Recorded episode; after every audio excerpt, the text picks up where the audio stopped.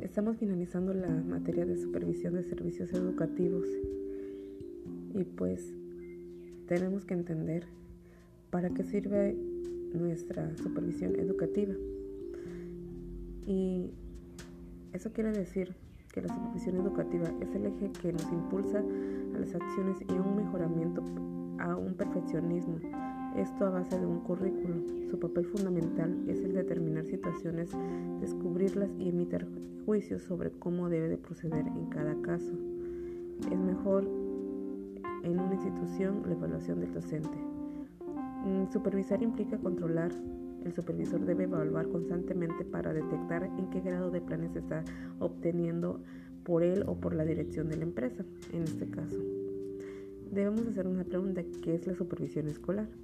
Pues bien, la supervisión escolar es el proceso educativo que tiene como finalidad colaborar en la mejora del logro óptimo de los objetivos en la impartición de educación de calidad a través de la evaluación, coordinación, motivación, observación, dirección, intervención del supervisor hacia una persona, el docente y los demás implicados.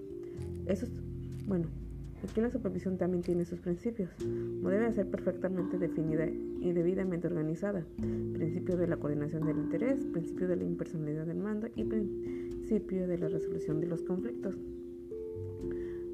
Pues bien, ¿Qué fue lo que yo realmente aprendí de esta materia? Que la evaluación es el ámbito o el mérito que tiene cada alumno o cada persona que está regido por una empresa o una institución en este caso, eh, pues que nos ayuda a ser mejor y pues estar actualizándonos día con día. Mm, ¿Cómo voy a implantar?